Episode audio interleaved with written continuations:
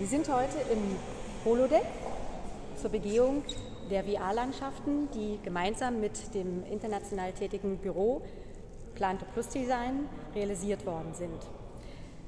Herr Knobloch, Sie sind seit 1996 international tätiges Büro im Bereich Architektur, Design, Innenarchitektur und äh, mit Sitz in München. Wie kam es denn zu der Tatsache, dass Sie als Design- und Architekturbüro sich mit den Anwendungen von VR und AR beschäftigt haben? Ist tatsächlich eine lange Geschichte, fängt schon an während meines Informatikstudiums, ähm, Ende der 80er Jahre, wo ich mich mit ersten Ansätzen ähm, für 3D-Darstellungen beschäftigt habe. Zieht sich dann weiter durch, durch das Studium der Innenarchitektur, wo es ein Bestandteil tatsächlich der Abschlussarbeit war und dann relativ schnell auch ähm, in, ja, in, in das Arbeitsumfeld äh, im Büro. Wir visualisieren bereits seit 1991 konsequent all unsere Projekte 3D im Maßstab 1 zu 1 und leiten daraus Renderings, Fly-Throughs äh, und die dazugehörigen Präsentationen ab. Und wie kam es jetzt speziell zu der Zusammenarbeit mit dem Fraunhofer Institut. Was ist das Besondere, nur mit dem Fraunhofer zu arbeiten? Weil es gibt ja nun schon mehrere auf dem Markt, die sich damit beschäftigen. Warum gerade hier?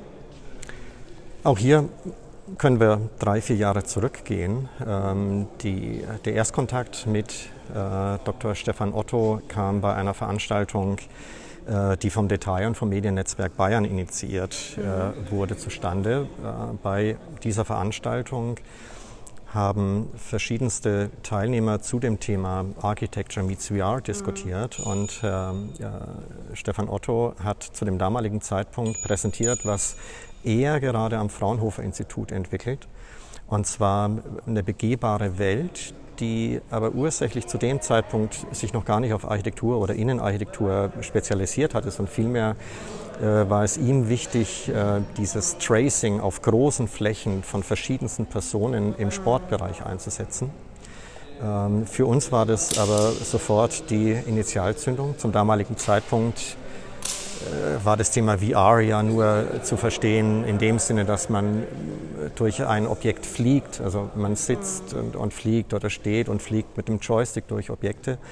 Aber im Besonderen dieses Durchlaufen, dieses tatsächlich reale Erleben von einem VR-Modell äh, war für uns ein, ein, ganz zielführender Ansatz. Und wir haben damals dann auch gesagt, wir möchten das auch tatsächlich portieren in den Bereich Innenarchitektur und Architektur, um auszutesten, inwieweit die Technik vor drei, vier Jahren tatsächlich schon in der Lage war, unsere Ansprüche äh, hinsichtlich Materialität, Beleuchtung, Interaktion darzustellen. Und das ist auch genau der springende Punkt oder der Stichwort jetzt letztendlich. Denn es gibt ja nun schon sehr viele Darstellungen in diesem Bereich. Und was ist jetzt ähm, Ihre Intention, äh, diese detaillierten Materialitäten äh, zu visualisieren, gerade eben in äh, solchen äh, visualisierten Berufen wie Design und äh, Architektur? Also der, Haupt, der Hauptpunkt tatsächlich in, in VR zu gehen, beziehungsweise in eine begehbare VR-Welt, das, mhm. ist, das ist wirklich so der ganz, ganz entscheidende, äh, entscheidende Punkt, ist für uns eine konsequente Weiterentwicklung der 3D-Visualisierungen, die wir bereits seit Jahrzehnten im Büro machen. Es ist für uns tatsächlich Next Step. Ähm, das heißt, die Leute quasi wirklich äh, auch äh, in eine fotorealistische Umgebung zu führen, damit sie das, was noch nicht da ist, äh, schlussendlich äh, zu sehen bekommen. Aber das wirklich in einer hohen Auflösung mit 3D-Effekten, äh, dass sie sich wirklich in der hundertprozentigen Wiedergabe befinden. Korrekt. Das ist tatsächlich der, das Ziel, auf das wir hinarbeiten. Diese Perfektion erreichen wir in, mit unseren fotorealistischen Renderings bereits mhm. seit langer, langer Zeit. Und jetzt geht es eben um diesen, ja, wie gesagt, Next Step. Es mhm. auch tatsächlich äh, Auftraggeber und Kunden in, in ihr Objekt bereits mhm. zu entführen. Ähm, für uns aber natürlich der, der ganz entscheidende Punkt, wenn wir das machen, muss es tatsächlich der Qualität unserer mhm. fotorealistischen Renderings genügen. Und da haben wir, wie gesagt, vor, vor vier Jahren ähm, uns dazu entschlossen, diesen konsequenten Next Step zu gehen und tatsächlich die Systeme dahingehend mal ans Limit zu treiben, was geht, was geht nicht. Ähm, die Thematik mit begehbaren VR-Welten, Sie haben schon angesprochen, es gibt zwischenzeitlich einige weitere Anbieter. Man muss aber tatsächlich sagen, äh, die Entwicklung von äh, Herrn Dr. Otto war ähm, die erste in diesem Segment in der Qualität, die für uns auch tatsächlich ähm, wichtig ist. Wir haben heute ähm, die ähm, Begehung auch gemacht und ähm, diese Umgebung, die Sie da gestaltet haben, wie lange sitzt man da dran? Äh, man kann es jetzt, glaube ich, bei diesem Projekt nicht, nicht in Zeit fassen, denn für uns war die große Herausforderung, ähm, von der C Daten aus der CAD zu übertragen in eine Real-Time Rendering Engine. Äh, und äh, wir hatten bis zum damaligen Zeitpunkt im Büro noch keine Erfahrung mit entsprechender Software und äh, haben uns die im Büro angeeignet und das quasi von Grund auf entwickelt. Wie viele Kameras braucht man denn? Also Sie haben ja gesagt, ähm, dass hier diese Halle mal komplett getrackt wurde, ne? also dass ja. man das begehen kann. Ja. Für diese Begehung, das war 10 mal 10 äh, Meter, haben wir neun Kameras drin, zuzüglich der Funkausstattung hier. Korrekt. Wenn wir diese 1400 Quadratmeter Fläche jetzt äh, begehen könnten, was ja der Fall war, wie viele Kameras waren installiert? Wissen Sie das? Ich kann es Ihnen nicht genau sagen, ich kann Ihnen aber zur Historie noch kurz äh, etwas ähm, erläutern. Vor vier Jahren, als wir das Modell erstmalig gezeigt haben, war es von der Technik ähm, nur möglich, äh, in einer horizontalen Ebene zu tracen. Und äh, das wurde zum damaligen Zeitpunkt rein über Funk gemacht. Über die Jahre hat sich das System weiterentwickelt. Es wurden zusätzlich optische äh, Systeme mit integriert, ähm, die die Komplexität erhöhen, aber eben auch das Tracing nochmal verbessern und jetzt eben nicht nur horizontal, sondern vertikal tracen können. Und ich hatte vorhin auch schon das Thema der Qualität angesprochen. Wir haben bei diesem System tatsächlich die Möglichkeit, bis in den Millimeter, Submillimeter-Bereich ja. zu tracen. Also sehr, sehr präzise Darstellungen und Auflösungen der Räumlichkeit. Und das ist ja auch ähm, die nächste Besonderheit hier, dass man eins zu eins begehbare Umgebungen äh, gestalten kann, die also, wenn man jetzt Hochhäuser begehen will, auch tatsächlich als solche dann so erkennt. Richtig, ne? richtig. Das ist natürlich nochmal ein Add-on äh, mhm. an diesem Thema.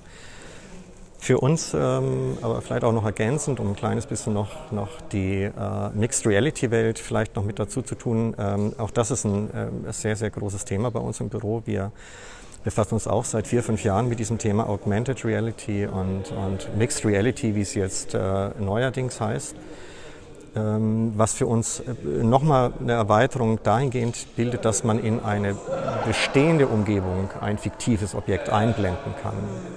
Ähm, also wir verlieren natürlich die Immersivität, die wir jetzt in VR haben, können aber weil Sie gerade ansprechen, ein Hochhaus in eine Baulücke stellen und auch vom stadtplanerischen Aspekt ganz klar entscheiden, ist es, ist es schon optimal, wie wir es haben oder in welche Richtung äh, sollten wir noch weiterentwickeln und eben auch dann Simulationen hinsichtlich durchaus Beleuchtung äh, mit, mitfahren in solchen Was ist denn für Themen. Sie die prägnanteste Entwicklung oder der prägnanteste Fortschritt im Bereich äh, VR oder AR jetzt im Gesamten als Mixed Reality betrachtet? Definitiv die Entwicklung der Leistungsfähigkeit der dahinterstehenden Computer, mhm. verbunden mit der für uns natürlich ganz, ganz wichtigen Auflösung der Brillen, die man verwendet. Denn nur durch eine hochauflösende Brille kann ich tatsächlich in diesen Qualitätsbereich mich hineinbewegen, der meinem Büro äh, sehr, sehr wichtig ist. Also diese tatsächlich fotorealistische Umsetzung. Mhm.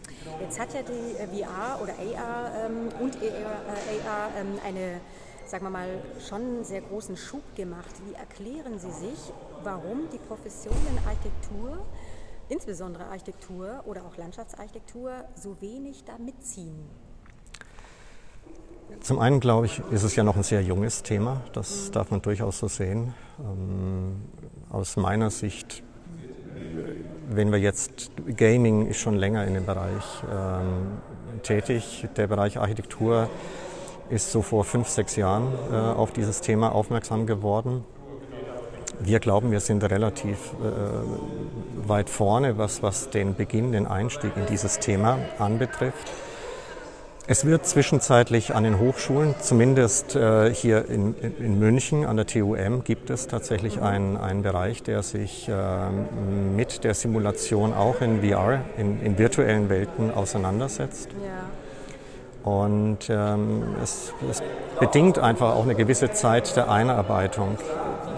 Aus unserer Sicht auch sehr, sehr wichtig natürlich die Schnittstelle zwischen der CAD, in der ich mein Objekt erstelle, in 3D, und dann äh, dem Thema einer, eines Echtzeit-Renderings. Mhm. Dieses Finden der, der korrekten Software, mit der ich das umsetze, hat sicherlich auch eine gewisse Zeit äh, in Anspruch genommen. Wir ähm, verwenden äh, Engines, die aus dem, aus dem Games-Bereich kommen. Mhm. Ähm, die schon sehr fortschrittlich sind. Ne? Die sehr fortschrittlich sind, die vor allen Dingen für uns auch dann wichtig im Next Step Funktionalitäten eben ermöglichen innerhalb des Objektes. Mhm. Aber ich glaube schon ein ganz wichtiger Punkt, definitiv die Schnittstelle zwischen CAD mhm. und, äh, und der äh, Rendering Engine wo auch wir in unserem Büro tatsächlich Arbeiten angestoßen haben, äh, eine Schnittstelle zu definieren und, und auch äh, zu entwickeln, die es ermöglicht, tatsächlich eins zu eins die Daten, die wir in unserer CAD haben, denn wir rendern eins zu eins direkt aus der CAD. Aber der nächste Step ist einfach, diese Daten tatsächlich zu nehmen und, und in eine Rendering Engine zu übernehmen. Eine letzte Frage noch. Das Potenzial von Mixed Reality, was sagen Sie für die Zukunft dem voraus? Mixed Reality wird, wird und man sieht es ja auch an, an solchen Games wie Pokémon Go.